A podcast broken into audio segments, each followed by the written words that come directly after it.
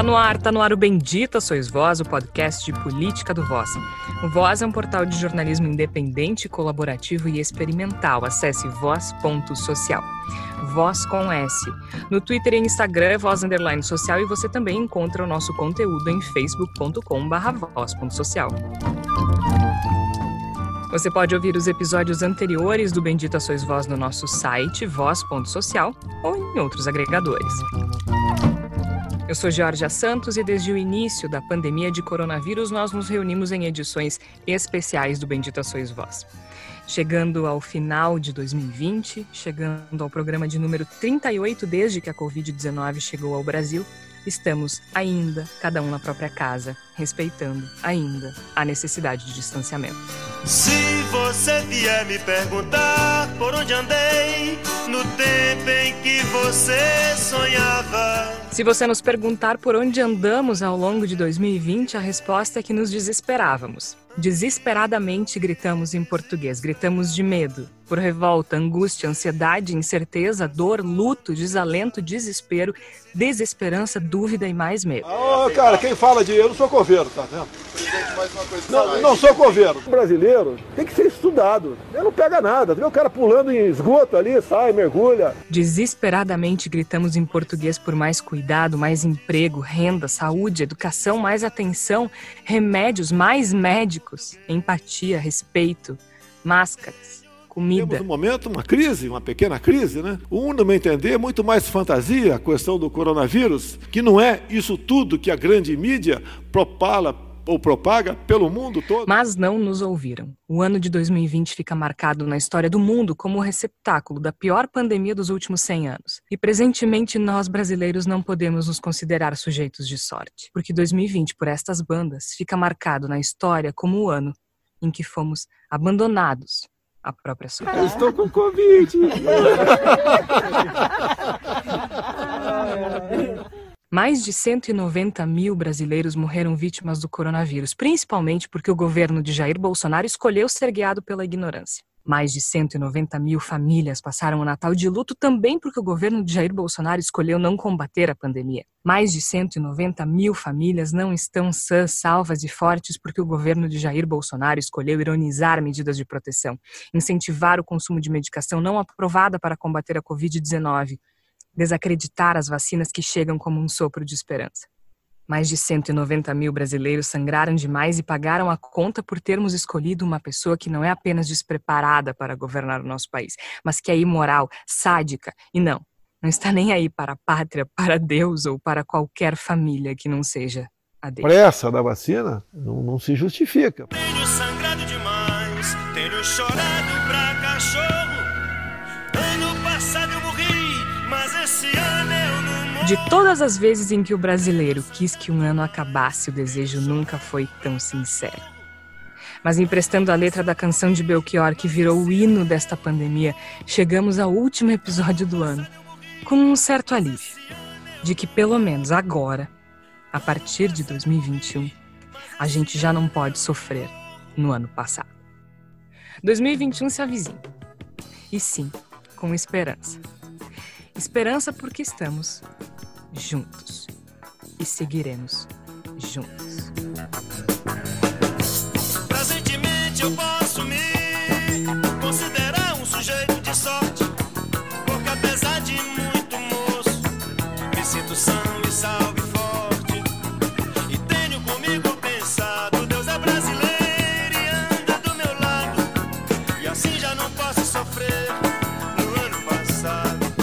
Junto comigo, por aqui, como foi ao longo do ano, estão Flávia Cunha, Igor Natush e Tércio Sacol. Flávia, seja muito bem-vinda a esse que é o último episódio do Bendita Sois Voz de 2020. Pois é, Georgia, que ano é esse, né? Eu acho que eu gostaria de ter sido menos afetada pelas falas do Jair Bolsonaro, principalmente a respeito da pandemia. Estava tentando me lembrar, assim, e pensando quais foram as falas dele da, da, a respeito da pandemia que mais me impactaram, e acho que realmente, além do primeiro discurso, que foi lá aquele da gripezinha, do histórico de atleta, teve o não sou coveiro, teve o País de Maricas, teve tantas falas dele, e existem algumas pessoas, inclusive parte da esquerda, que dizem que isso é uma certa uma estratégia do Bolsonaro para tirar a gente, tirar o nosso, o nosso equilíbrio emocional. Bom, infelizmente, se essa é a estratégia dele, eu acho que ele conseguiu, porque eu consegui passar muita raiva, além, claro, da, da revolta por, é, por tudo isso que tu comentaste na abertura, né? De que realmente assim a gente está passando por uma uma crise que ela é global, a gente sabe, mas que aqui no Brasil a gente infelizmente está vendo já vários países começando a vacinação e aqui é essa bagunça, essa falta de informação e principalmente isso, né? O, o, presidente falando, ah, vocês vão virar jacaré se forem vacinados e tal. É uma coisa assim, é difícil não passar raiva, né? Eu, eu quero ver se ao longo do episódio eu mudo meu humor e consigo dar uma, alguma mensagem assim de mais esperança, de mais otimismo, mas está difícil presidente não facilita, né? Ninguém facilita nesse país, Igor Natucci, mas a gente tenta, a gente tenta, pelo menos, é, nem que seja uma estratégia de se enganar um pouquinho, a gente tenta começar 2021 pelo menos com é, um sopro de esperança, nem que seja pelo fato de que o que a gente sofreu em 2020 a gente não vai sofrer de novo. Não que a gente não vá sofrer, mas 2020 fica para trás. Exatamente, Georgia, Tércio, Flávia, ouvintes do Bendita Sois Vós. E parece que a, a tua abertura para o programa, Jorge, ela foi muito adequada, porque, acima de tudo, o que se pode esperar de 2021 é que não seja 2020, que a gente possa construir, nesse ano que vai começar agora, realidades diferentes a que tivemos que suportar durante o ano de 2020, em todos os aspectos, né, que vai da política para a nossa desagregação social, para a nossa crise econômica, para a nossa crise moral e ética, para a nossa falta de amor, para a nossa falta de consideração pelo próximo, pelo nosso, pelo nosso desprezo à ciência, pelo, por tudo, todas essas coisas e inúmeras outras que jogaram no ano 2020 lá embaixo, né, vai ser um ano que a gente vai todos e todas, imagino, lembrarão com pelo menos alguma pontada de tristeza e sem muita saudade, mesmo que alguém eventualmente tenha tido coisas boas na sua vida pessoal, mas 2020 coletivamente não vai deixar saudade nenhuma. E agora a gente está na reta final, nesses últimos dias, nesses últimos momentos de 2020, que a gente possa pelo menos comemorar o fato de que ele está ficando para trás e usar esse final de 2020 como estímulo para, desde o primeiro dia de 2021, tentar construir um ano melhor coletivamente do que foi esse dificílimo 2020. E pensar no aspecto coletivo é muito importante, né, Tércio? Porque eu acho que no final das contas, ao fim e ao cabo, talvez tenha sido isso é, que faltou em 2020, né? Quando a gente, o Igor bem falou de respeito, consideração, empatia, tudo isso precisa ser pensado de uma forma que não seja individual, senão são, são conceitos vazios, né? Quando a gente não aplica em sociedade. Talvez tenha faltado pensar no país como uma sociedade em que todos vivem juntos, Tércio Sacol. É, uma, uma hipótese que eu tenho sempre, né, Jorge, eu digo muito aqui, é que a gente a gente comprou o pacote Estados Unidos de modelo de país e, e, um, eh, e, a gente comprou todo o pacote, né? Inclusive a ideia de individualismo, né?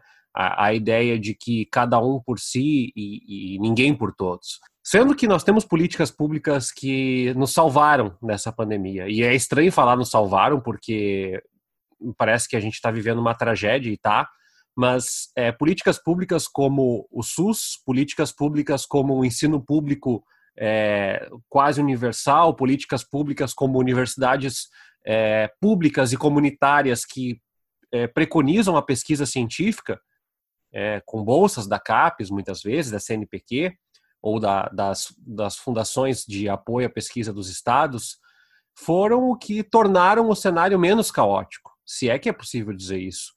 E eu sou uma pessoa que normalmente chega no final do ano e digo assim: ah, você não pode achar que virando a folhinha do calendário as coisas vão melhorar. Mas de uns anos para cá eu tenho mudado um pouco essa perspectiva, Georgia, porque eu acho que a gente precisa desses símbolos, né, desses signos, para reunir energia de novo. E eu tenho percebido entre muitos amigos, entre muitos colegas, que por mais que a vacina esteja um pouco mais distante do que nós é, gostaríamos que tivesse agora, por mais que ainda uh, exista muita desesperança no ar, a virada de ano é um momento, é um momento para a gente é, reunir energia, reunir possibilidade, reunir chance, e eu acho que de alguma forma funciona assim. Então, ninguém é, é ingênuo a ponto de achar que a gente vai viver um mundo mágico em 2021, mas a gente precisa, assim como a gente precisa da, da notícia da vacina, da esperança de que exista uma vacina, a gente também precisa da notícia de perspectiva, uh, como foi o auxílio emergencial ao longo do ano. Então, que seja uma notícia de virada de ano, que seja uma notícia de que seja um ano de recuperação, que seja um ano de reestruturação e que a gente possa é, mais ou menos sedimentar esse, esse cimento social que foi completamente desabado, né? Lá no início da pandemia, muita gente, inclusive eu, né, eu me insiro nessa discussão, achava que a gente poderia sair pelo menos mais forte como, como sociedade, né? Acho que não, acho que não foi dessa forma, acho que a gente sai mais fragilizado, mais dividido, mais confrontado e com mais raiva uns dos outros. Eu me incluo aí, não, não vou me tirar o meu corpo fora. O que é, é uma tristeza, e eu acho, já tenho ouvido alguns políticos e sociólogos falar isso, eu acho que não tem Brasil que sustente, nem Brasil progressista, nem Brasil, nem se Martin Luther King virar presidente do Brasil, a gente vai ter um Brasil é, sedimentado na, na justiça social e na paz, se a gente não tiver um mínimo de coletividade, né? Me parece que eu, eu, concordo, assim, eu acho que a gente sai fragilizado, acho que a gente sai pior. Até no último episódio o Igor fala bem disso, né? No episódio passado, o nosso especial de Natal, que a gente falou da, da vida, da possibilidade, é, da perspectiva, melhor dizendo, da vida sem auxílio emergencial. É, o Igor fala bem mais para o final do episódio sobre como a gente saiu pobre e não só no sentido literal, que era do que tratava o episódio anterior, de empobrecimento uh, financeiro, a gente sai pobre de espírito também, né? Mas eu concordo com o Tércio Igor de que a gente também precisa desse símbolo, desses signos, né, de esperança e acreditar uh, no final do ano como uma uma possibilidade de recomeço, porque senão a gente desaba. E a Flávia, a gente ouviu no, na abertura do episódio várias frases uh, abjetas do Bolsonaro, que é eu não sei mais nem como classificar esse ser humano, sincero, se é que é ser humano nessas alturas do campeonato. E a Flávia lembrou outras frases também. É muito difícil, a gente passou muita raiva, a gente lidou com sentimentos muito negativos ao longo desse ano.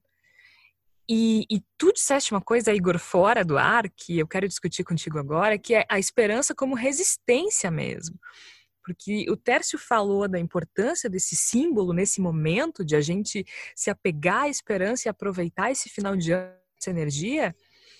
Ao fim e ao cabo é isso, né? A esperança ela se torna a resistência.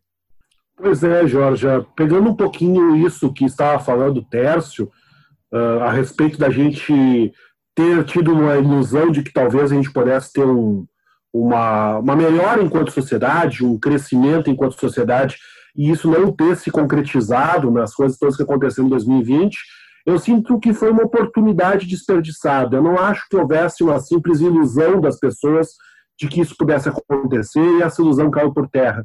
Me parece que nós tínhamos algumas ferramentas que poderiam ter nos levado nessa direção, mas a gente desperdiçou, coletivamente desperdiçamos e tivemos o azar mórbido e brutal de ter uma criatura inqualificável como Jair Bolsonaro, representando um grupo de tarados pela destruição que nos governam. Isso também nos jogou para as profundezas um pouco mais. A gente teve uma oportunidade que poderia ter sido, não digo rica, a gente não sairia daqui para o universo idílico do futuro, mas teríamos conseguido talvez sair um pouquinho melhores como sociedade e a gente desperdiçou isso. E eu penso que se tem uma coisa que 2020 pode nos dar como lição, e eu acho sempre meio complicado falar em termos de aprendizado, eu acho que cada um tem o seu aprendizado, não existem aprendizados coletivos, mas me parece que uma coisa que sai, talvez, como uma perspectiva para 2021, é a gente entender 2020 como um ano que consolidou a esperança como um movimento de resistência. Porque tudo, tudo, tudo, absolutamente todas as coisas que aconteceram nesse ano horrível foram no sentido de espalhar desalento, de espalhar tristeza, espalhar desesperança, vontade de desistir, vontade de pensar só em si mesmo e que se dane todo o resto. Eu acho que tudo foi nessa direção. A gente teve é, uma política da desistência, né? o nosso presidente da República, ele é um representante da, da desistência também como estratégia política, desistiu de governar o país durante uma pandemia, achou que a melhor maneira de, de conduzir o país durante uma pandemia era abandonar a própria sorte. A gente viu isso em outras esferas também. A gente teve um elogio de uma ignorância que é além de orgulhosa, ela é desistente, né? Porque ela desiste do aprendizado, ela larga de mão o conceito de melhorar e transforma num apego à própria ignorância, à própria burrice, o próprio ódio e a própria falta de decência. A gente tem uma sociedade, então, no fim das contas, que desiste de si mesmo. E eu acho que a gente tem que resistir justamente buscando a esperança. A gente não deve desistir. Eu acho que a gente não pode desistir de 2021, de 2022 e 2023, dos anos que virão, antes que esses anos comecem. 2020 acabou, talvez não tenha acabado, na verdade, ainda faltam talvez dois ou três dias e a gente tem que tomar cuidado com esses dois ou três dias. não nada... dá spoiler, pelo amor de Deus. Isso, né? nada está acabado antes desse encerramento, mas ele quase acabou e nós estamos praticamente chegando na reta final. Então que a gente deixe 2020 acabar e a gente pense em 2021 como um ano no qual podemos começar coisas. Eu acho que a esperança que a gente tem que usar como um elemento ideológico mesmo, como uma manifestação política, tem que ser no sentido de ter esperança de que sim, em um momento nós vamos nos livrar dessa gente horrível que está nos governando, em algum momento nós vamos sim ter a vacina disseminada o suficiente para podermos nos livrar da pandemia do novo coronavírus, sim, em algum momento nós vamos criar cenários para pensar o nosso meio ambiente, para pensar a nossa, nossa estrutura, nossos recursos naturais de uma maneira que não seja plenamente destrutiva, e essa esperança tem que ser construção. A gente tem que começar já no dia 1 de janeiro de 2021, tentar construir um 2021 que seja melhor do que esse pavoroso 2020 que fique para trás, né? que acabe, que a gente consiga dizer que acabou mesmo 2020. Até porque a gente está a gente tá gravando no dia 29 de dezembro. Vai ao ar no dia 30 e ainda tem o 31. Vocês me batam na madeira antes de falar de ano acabou e não sei o quê, porque a gente está aqui pensando em 2021, mas a gente tem 13 dias pela frente. No caso, dois, para quem está ouvindo na quarta-feira, dia 30. E se você já está ouvindo depois do dia 31, que bom, que bom, fico muito feliz. Significa que está tudo bem, né? Tudo, tudo a gente entrou no ano. Uh, agora, Flávia, é engraçado, porque assim, a gente tem que rir um pouco, senão a gente, a gente surta, né? E eu tava pensando agora, assim, já no dia 31, escolher uma roupinha bonitinha, né? Não vai ter festa, mas a gente faz um, uma pequena reunião ao ar livre com três, quatro pessoas, uma roupinha branca para ver se não deu muita sorte ano passado, mas a gente tenta de novo, uma lentilha, um negócio assim, porque chega um ponto que a gente precisa se apegar a tudo. E eu acho que é sobre isso que esse programa também uh, pode ser, né? Mas é difícil, porque eu me sinto presa. Sabe aqueles testes do BuzzFeed, assim? Descubra qual raiva você vai passar amanhã? Eh, vocês não têm a impressão que é um teste eterno do BuzzFeed, assim? É, é, parece que todos os dias a, a gente está preso nesse delírio coletivo, porque a gente está aqui discutindo esse ano tenso, pavoroso e perspectiva para 2021. Mas eu acabei de receber um vídeo de Capão da Canoa da galera fazendo uma festinha na praia. Como não passar raiva, sabe? Como, Flávia? Como?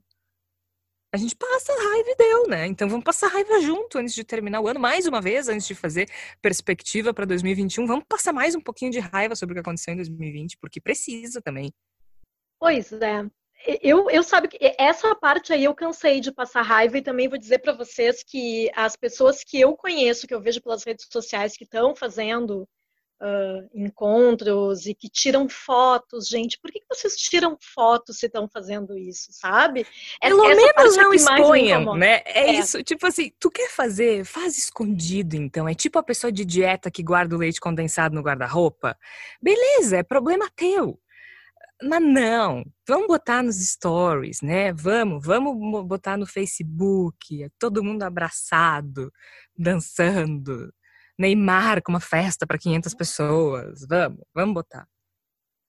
É, e, e, claro, o Neymar eu acho que é assim, é o, é o ápice, porque é assim, né? Ele poderia ter, ele, na verdade, se pensar, né, com o dinheiro que tem o Neymar, ele até fez uma festa pequena, né? Ele poderia ter reunido, sei lá, ter planejado reunir 5 mil pessoas, ele fez uma festa pequena, ele ia reunir 500. né? Relativizando o Neymar. Eu acho que é isso, claro. Se for pensar na cabeça dele, ele deve ter pensado, vou fazer uma festinha pequena, só com meus amigos mais chegados e umas minas aqui. Acho que é isso que ele pensou. 500 pessoas. Coisa... 500 pessoas são as 10 pessoas máximas do, do Neymar, então. É tipo isso, né? Quem tem dinheiro. É que o que eu vejo muito é assim, né? A gente tem esse, esses péssimos exemplos que a gente vê do Neymar, ou desses montes de, de digital influencers que a gente vê aí que fizeram festas, tem vários, eu graças a Deus nem sei quem são as pessoas, eu só vejo assim nos portais dizendo fulano digital fez festa e as pessoas ficaram contaminadas e tal. Que é as pessoas que têm dinheiro e elas parecem que acham que elas estão imunes é, ao vírus. E, na verdade, a gente sabe que ainda não vai demorar para se resolver essa questão, a gente sabe que aqui no Brasil vai demorar mais ainda. Uh, mas eu, eu, fico pensando assim, né? Que quem está nos ouvindo aqui antes do dia 31 e está planejando fazer aquele encher de gente a sua casa, repensa. Porque já pensou vocês passarem janeiro inteiro com esse calor que tem no, no, no Brasil doentes, passando mal. Eu acho que assim, eu acho que é isso que, que, que a gente tem que pensar, né? Que a gente está agora, de acordo com o Bolsonaro, estamos na reta final, mas só que não, né? Então, assim, eu acho que existe um grande risco desse verão ser assim a tal da segunda onda, assim, que eu acho que no Brasil nunca terminou, né? A primeira onda, mas eu vejo assim, ó, que as pessoas, por exemplo, praias lotadas, e a gente vê isso, né, não só aqui no Rio Grande do Sul, a gente vê no Brasil inteiro, Uh, eu, eu, fico pensando como é que as pessoas acham que na beira da praia não, não pega o vírus. Eu acho que é isso. É, as pessoas acham que, que numa comemoração de Natal não vai ter contaminação, que no Ano Novo não vai ter contaminação. Eu não sei se é assim um, um, movimento de negação mesmo, assim, real, né? Assim, ah, não quero pensar, vamos fingir que não está acontecendo nada, ou se, claro, né, a gente pode voltar lá ao início que a gente pensar, né, já que o presidente nega, a gente vai atrás e pensa também que não tem, não está acontecendo mais nada. Eu não sei se é isso. Ah, eu, eu, eu acho que, que o discurso do Bolsonaro é super relevante. A gente pode tratar ele como, um como o imbecil que ele é, mas ele foi eleito por mais de 50 milhões de brasileiros. Eu não digo que todos eles acreditem no que ele fala, mas se, se 10% acreditar, a gente já tem um contingente bastante grande de pessoas que, que, que são influenciadas por ele. Eu acho que sim, uh, o discurso dele não, não tem a menor dúvida de que influencia diretamente o comportamento das pessoas com relação à pandemia. Não tem como não. Outra pessoa também teria esse efeito. Vamos, vamos imaginar que o Lula é o presidente da República e o Lula diz isso. Vocês acham que não teria pessoas que iam acreditar no que o Lula tá, estaria dizendo? Claro que sim, mas eu não imagino o Lula dizendo as coisas que o Bolsonaro diz, né? Aí é outra conversa. Mas eu acho que o descaso dele com relação à pandemia fica, impacta diretamente na forma como as pessoas reagem. É muito interessante a gente pensar que a gente está chegando no final do ano da pior pandemia dos últimos 100 anos e ele está jogando futebol, entendeu? Cagando, não tá nem aí para ninguém e, e, completamente despreocupado com o que está acontecendo com o país.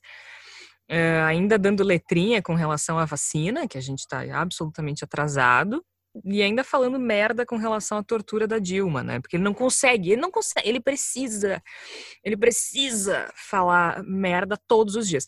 Mas assim, a gente já divagou bastante, a gente já falou de esperança, a gente já falou de passar raiva e a gente não acho que a gente não precisa ocupar o nosso tempo fazendo uma retrospectiva de um ano horrível. Uh, afinal de contas, a gente passou 38 episódios desde março, né? Se a gente for somar, a gente já está com mais de quase 90 episódios no total, uh, mas mais de 90, né? No total, mas a, são 38 desde a pandemia tá ali, a retrospectiva é essa, né? A gente não precisa repetir tudo que a gente disse ao longo do ano, Tércio. Então, sejamos práticos agora. A gente já divagou, já falou mal do Bolsonaro do jeito que ele merece, a gente já falou de esperança, a gente já falou de passar raiva, sejamos práticos. Ano que vem, 2021. É, quais são as perspectivas é, em termos de economia, emprego e renda que se que, que acho que ao lado da saúde é a área mais sensível é, do governo e para as pessoas. Isso ficou bastante claro no último episódio, né? Eu, eu, eu acho que para essa pergunta eu vou resgatar um pouco de 2020, que é uma coisa importante. Eu, eu reforço aquilo que eu disse na abertura. É, a gente não fala em coisas positivas, mas a gente fala em um saldo que eu acho que permanece. A gente vinha num momento é, onde a retórica, o discurso de que o Estado não presta para nada, nada que vem do Estado é bom, devemos extirpar tudo que vem do Estado, ele era um discurso muito arraigado, muito materializado na voz, inclusive, das pessoas mais vulneráveis, né? Que vão ao posto de saúde, que vão tomar a vacina para gripe, que precisam de uma escola municipal ou uma escola estadual, ou que precisam eventualmente de um tratamento, ou que precisam de transporte público, né? A gente via esse discurso é, de corrosão do erário público em nome de uma falsa, pretensa meritocracia é, muito arraigado, muito forte. Tanto é que o Partido Novo foi um partido que se destacou muito na última eleição. Não digo para prefeito, eu digo a anterior com o Bolsonaro, né? Uh, todo mundo diz hoje que votou no Amoedo. Mas, enfim, é, o ponto é que eu acho que para algumas pessoas, e é para algumas mesmo, é, voltou essa, olha, o SUS é importante, a escola pública ela é importante, é, a universidade pública e a universidade privada comunitária que tem apoio, suporte de recursos públicos, ela é importante. Uh, o, o, transporte público ele é importante. Por quê? porque é, essas assimetrias de mercado, essas falhas de mercado, elas nos mostram que o capitalismo, você goste ou não, você tenha uma perspectiva mais ortodoxa ou heterodoxa, elas acontecem.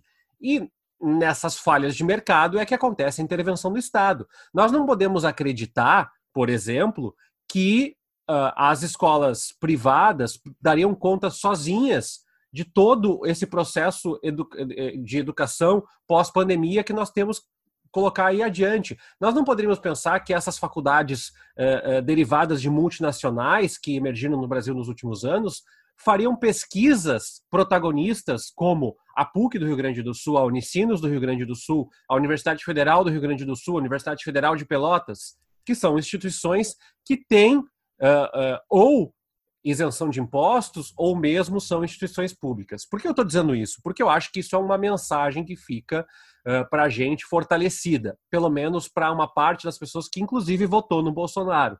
Acredito que sim. Sobre 2021, ele é um ano muito difícil e a gente falou no último episódio de uma, de uma expressão que tem sido usada por alguns economistas, que é a tempestade perfeita. Por que, que é a tempestade perfeita? É uma não vacina, um desemprego é, crescente, porque várias dessas pessoas que recebem auxílio emergencial voltam para o mercado, uma indefinição sobre o que, que vai ser esse auxílio emergencial, uma discussão sobre o teto de gastos, que eu acho que não vale entrar aqui no mérito da discussão, o fato é que ela existe, né? ela está colocada e aí não se sabe muito bem qual é o fator de credibilidade que vai se uh, julgar daqui para frente. Nós temos uma discussão sobre financiamento público, seja de educação, seja de saúde, e, claro, nós temos uma discussão política, que está a votação na Câmara, a votação no Senado e a própria base de apoio do Bolsonaro, que é muito frágil.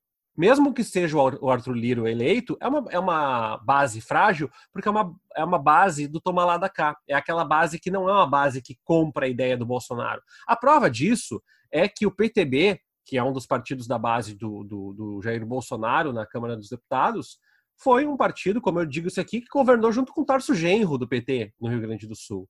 Foi um partido que apoiou o governo Lula em algum momento. São partidos que são frágeis, que se alinham com o que é, a, a, disposição da opinião pública se colocar. Então, Jorge, eu acho que é um ano hum, de muita suscetibilidade. Eu apostaria, se eu tivesse 10 moedinhas, eu apostaria 9 de que a popularidade do Bolsonaro no primeiro semestre vai ficar como está ou cair, porque é muito difícil sustentar essa popularidade sem o auxílio emergencial. Segundo os dados que a gente tem acesso aqui, é, desses cerca de 30% de bom e ótimo do, do, do Bolsonaro, pelo menos 12% tem a ver, sim, com o auxílio emergencial, o que nos dá uma margem de que a popularidade dele cai. A outra coisa é, é a retórica da vacina ela já não está mais tão, é, é, tão fácil de disputa como teve no início do, do, do, da pandemia. Né? Agora, tem gente reivindicando vacina, tem outros países, e eu concordo muito com que as pessoas dizem assim: ah, mas tem muita gente que não quer se vacinar. Olha, muita gente não se vacina para gripe. Eu conheço professores, pesquisadores que dizem, ah, vacina, não sei o quê. Mas quando tem um movimento de vacina na universidade onde eu trabalho, todo mundo se vacina. Todo mundo se vacina. Ninguém fica para trás, sabe? E o negacionista, ele, ele se esconde, ele fica com vergonha. Né? Então, assim, eu acho que esse movimento de vacina também vai colocar uma pressão política no Bolsonaro e a gente entra num país muito fragilizado, com um alto grau de endividamento e, de novo, com bravata, porque é um governo que não tem nenhum planejamento. Isso a gente viu em 2019, a gente viu em 2020, agora a gente vai ver em 2021. Ele joga conforme for o, o, o tabuleiro, e ele, ele joga muito no tabuleiro de xadrez como pombo, né? Então, assim, ah, alguém falou alguma coisa que eu não gosto, eu vou lá e bah, derrubo as peças e e coloco coisas ali no, no, no tabuleiro que, que, são inomináveis. E aí, então, eu acho que esse é o governo 2021, é um governo com fragilidades do ponto de vista político, econômico, social e marcado por uma grande disputa política. O Moro não para de falar, Luciano Huck não para de falar, o Dória não para de falar, o Haddad, na manhã da gravação de hoje, já voltou a lançar o Lula como candidato para 2022, o que eu acho que é uma falha estratosférica do Partido dos Trabalhadores. Então, tudo isso somado, batido no liquidificador, é a nossa essência de 2021. Acho que é um ano turbulento, de dificuldades, de fragilidades, mas também, como eu falei, com oportunidade para que a gente valorize as questões e as lógicas públicas que nos salvaram de sofrer uma catástrofe ainda maior em 2020. Igor, pegando esse gancho do Tércio, é, que falou muito bem da fragilidade política da base do Bolsonaro, mas também da fragilidade da oposição, né? Pegando esse gancho aí de que o Haddad já lançou o Lula como candidato.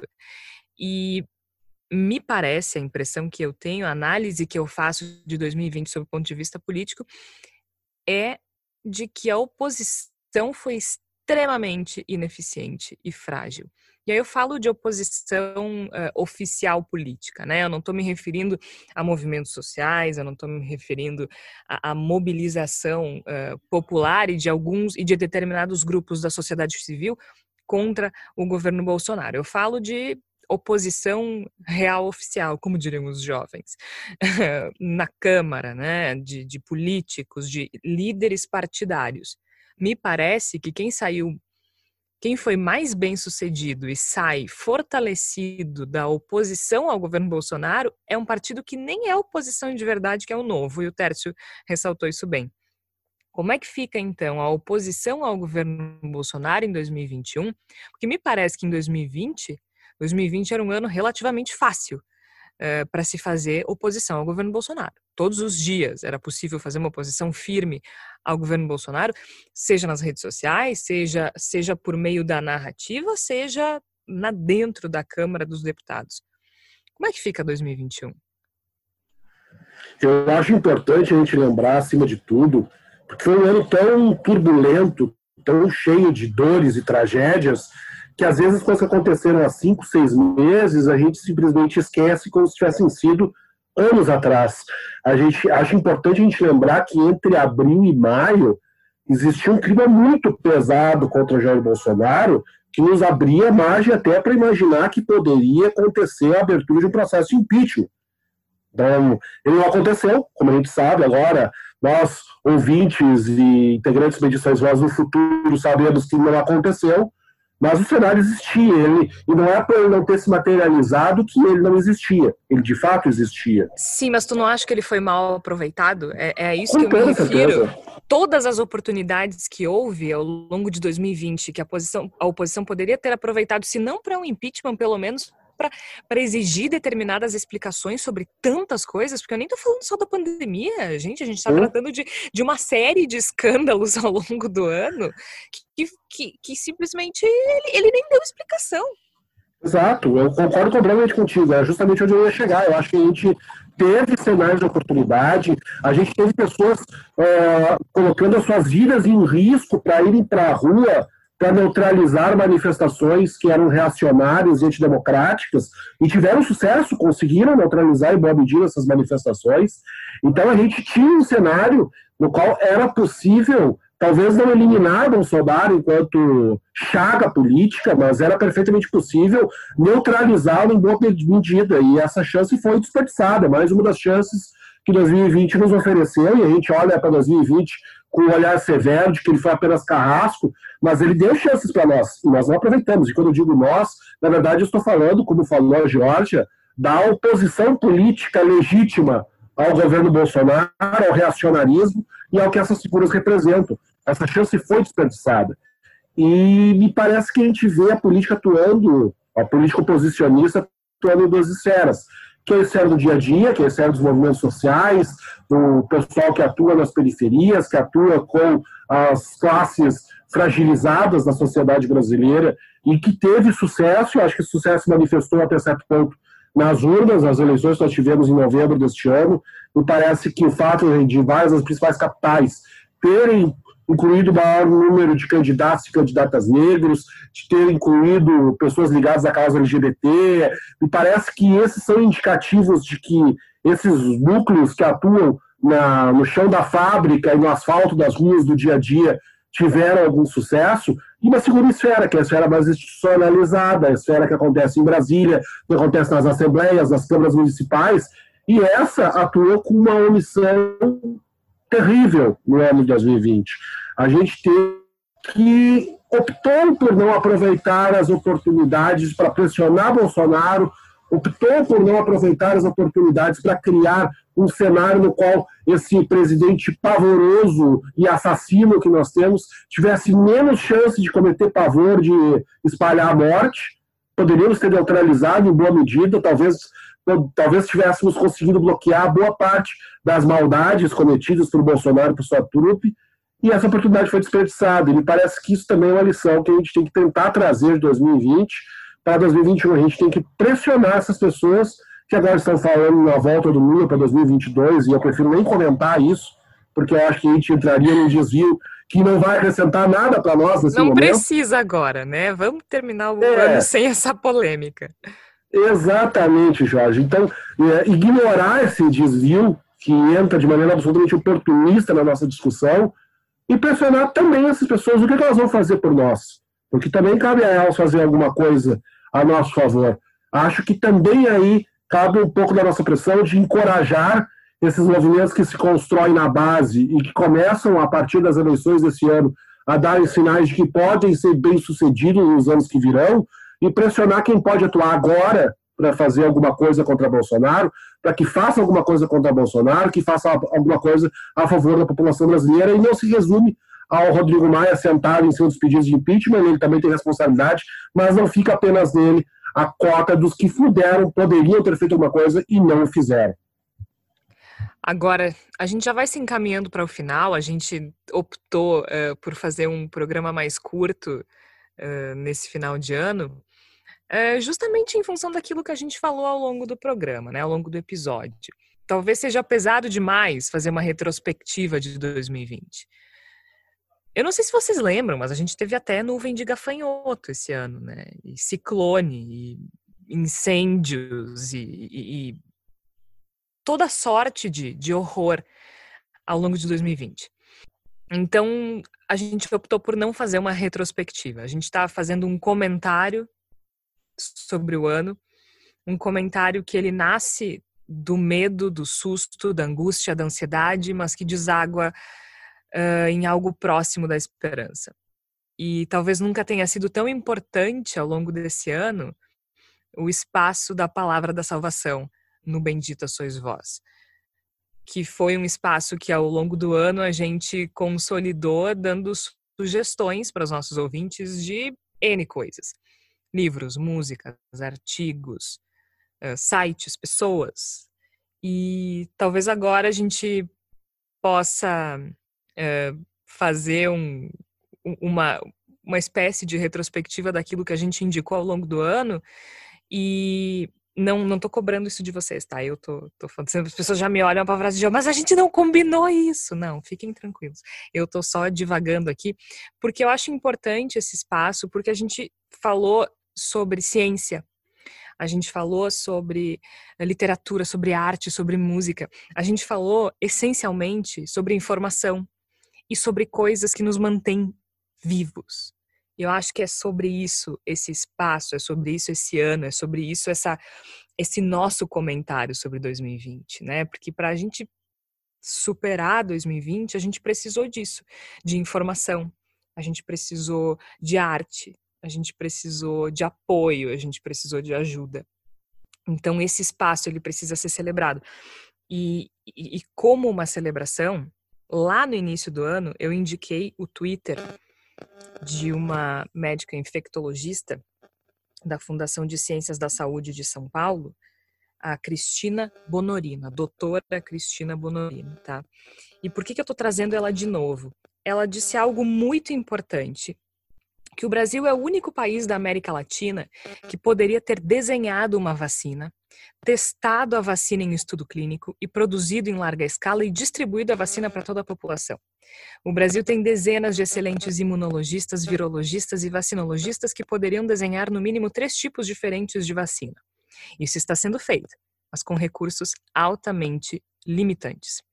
O Brasil tem indivíduos altamente capacitados que poderiam desenhar e coordenar estudos clínicos para essas vacinas. Hoje, estão conduzindo estudos clínicos que foram desenhados e pagos por empresas de fora do Brasil, que conhecem nossa competência nacional para isso. O Brasil tem a fábrica do Instituto Butantan e a Fiocruz que poderiam produzir vacinas 100% nacionais e que irão produzir para essas outras empresas. Finalmente, o Brasil tem o Programa Nacional de Imunização para distribuir as vacinas em todo o território nacional. O fato disso nunca ter sido nem cogitado pelo governo é chocante, inacreditável e imoral. Como a população não bate panelas todos os dias para isso? A Cristina Bonorino, então a doutora Cristina Bonorino, que eu sugeri ao longo de uma palavra da salvação desse ano, traz essas informações para a gente. E mais do que isso, então, ela sugere o site da Sociedade Brasileira de Infectologia, que criou uma espécie de cartilha com as perguntas uh, que são mais feitas com relação à Covid-19. Porque sim, gente, depois de nove meses, 2020 terminando, ainda há muita dúvida sobre prevenção e cuidados. Então, a minha parte da palavra da salvação é uma espécie de retrospectiva, é alguém que eu já indiquei, mas que eu faço questão de indicar de novo, para que as pessoas continuem se informando, porque se a gente quer continuar a viver em 2021, a gente precisa de informação. Flávia Cunha, o que é que tu trazes para gente na palavra da salvação desta última semana do ano? Pois é, eu, a, a, minha dica é um pouco diferente da tua, Jorge. Eu vou, vou sugerir uma, uma evasão da realidade, uh, que também é necessária às vezes, né, da gente ter, né? É a segunda temporada da série Coisa Mais Linda, que é uma série brasileira feita com muita qualidade, tem na Netflix, que fala sobre, usa como pano de fundo né, o surgimento da bossa nova no Brasil, que foi no final da década de 50, início da década de 60, para falar de temas como feminismo, para falar sobre de temas como racismo. Então eu acho que é, que é interessante porque pega uma, um, questão histórica, aquele Rio de Janeiro bonito, né? Eu, pelo menos, que não vou viajar, uh, para mim é bom ver aquelas paisagens lindas, né? As pessoas na beira da praia. Uh, então, me dá essa, esse sentimento de liberdade de poder ver, assim, essa, essa, essa praia que eu não vou ver em 2021, pelo menos não no verão mas ao mesmo tempo da gente pensar que, que, desde aquela época, né, apesar da série ser ficcional, já existiam mulheres precursoras lutando uh, por protagonismo, uh, por quererem se inserir no mercado de trabalho, e a gente sabe que essa é uma luta também que fica, vai continuar por muitos anos ainda. A gente sabe que o feminismo ainda é, não é, a so, nossa sociedade está longe de ser feminista mas eu acho que é uma, é uma dica boa para quem quer dar uma fugidinha da realidade nesse, nesse final de 2020, início de 2021. Quero sacol. Eu vou na tua linha, Georgia. Na realidade, é, é uma dica mais geral. Eu estou editando um material com, junto com os alunos do laboratório de áudio na, na FAMECOS sobre negacionismo científico. E eu estou estudando algumas coisas para elencar, para encadear algumas coisas.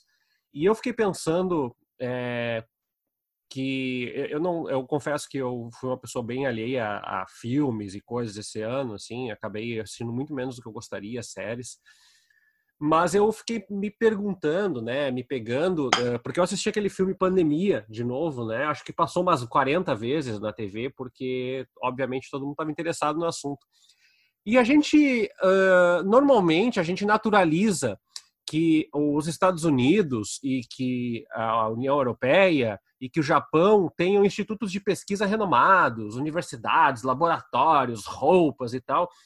E a gente acha, a gente tem aquela síndrome de vira-lata, né? Todos nós, em alguma escala, temos. E tem muita ciência sendo feita no Brasil. A despeito de ter pouco dinheiro, pouca estrutura, às vezes falta galpão, às vezes falta material, às vezes falta prédio, às vezes falta recurso, às vezes falta bolsa.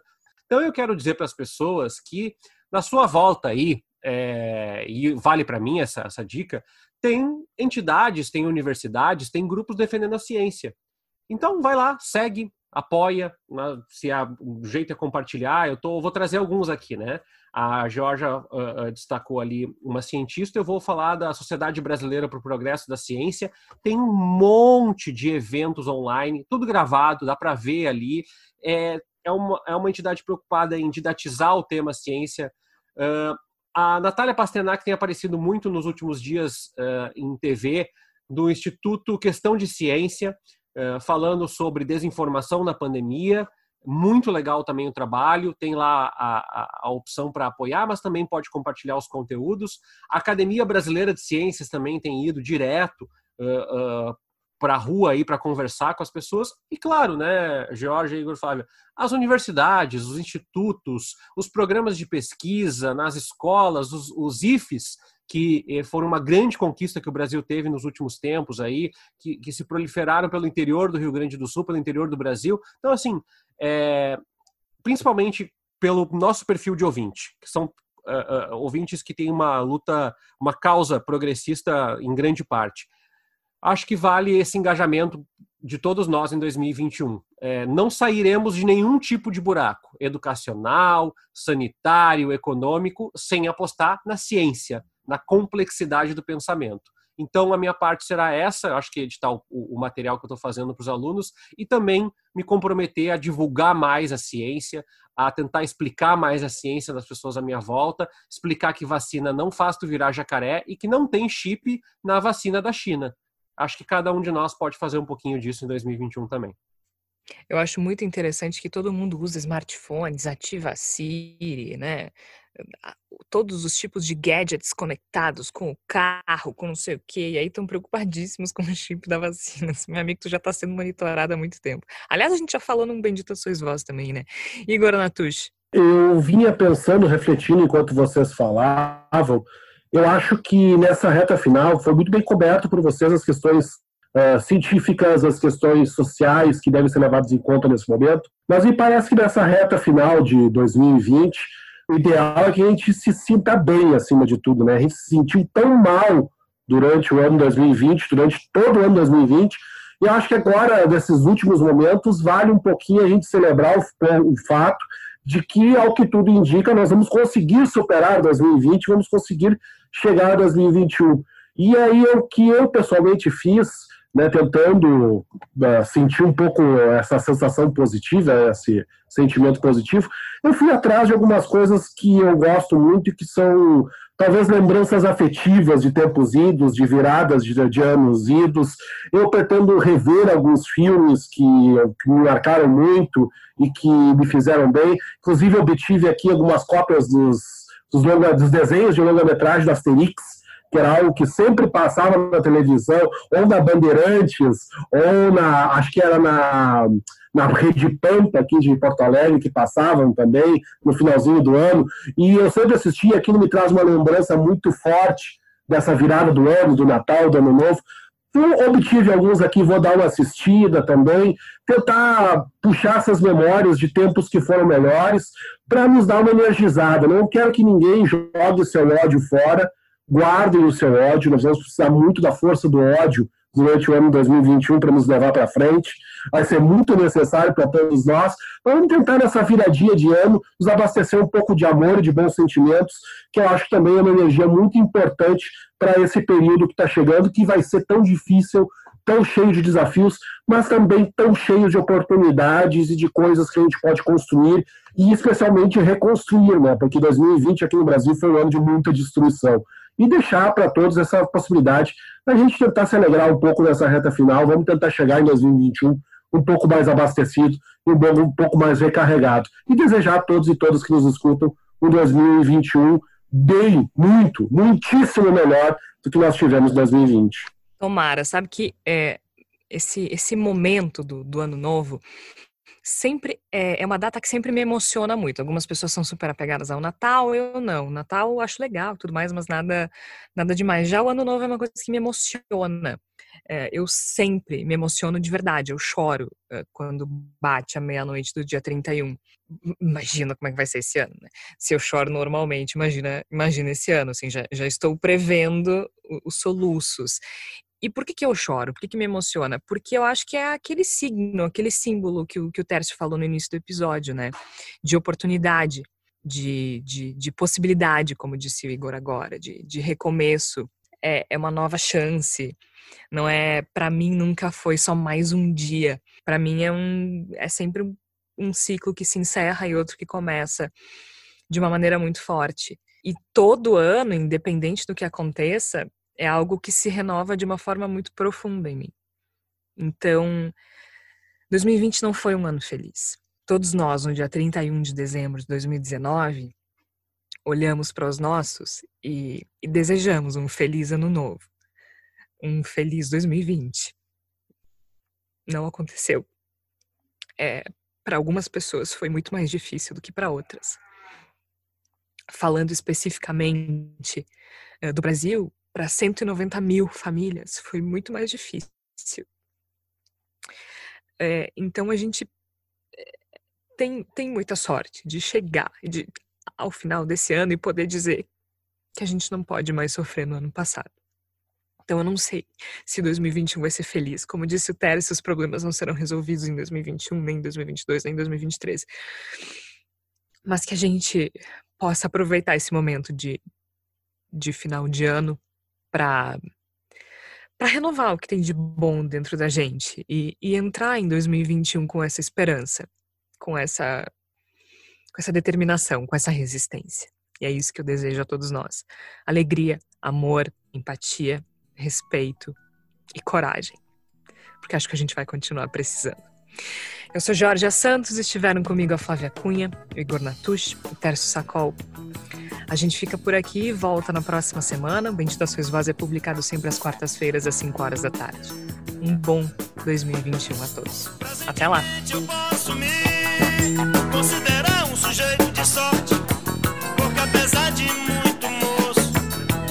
Sinto.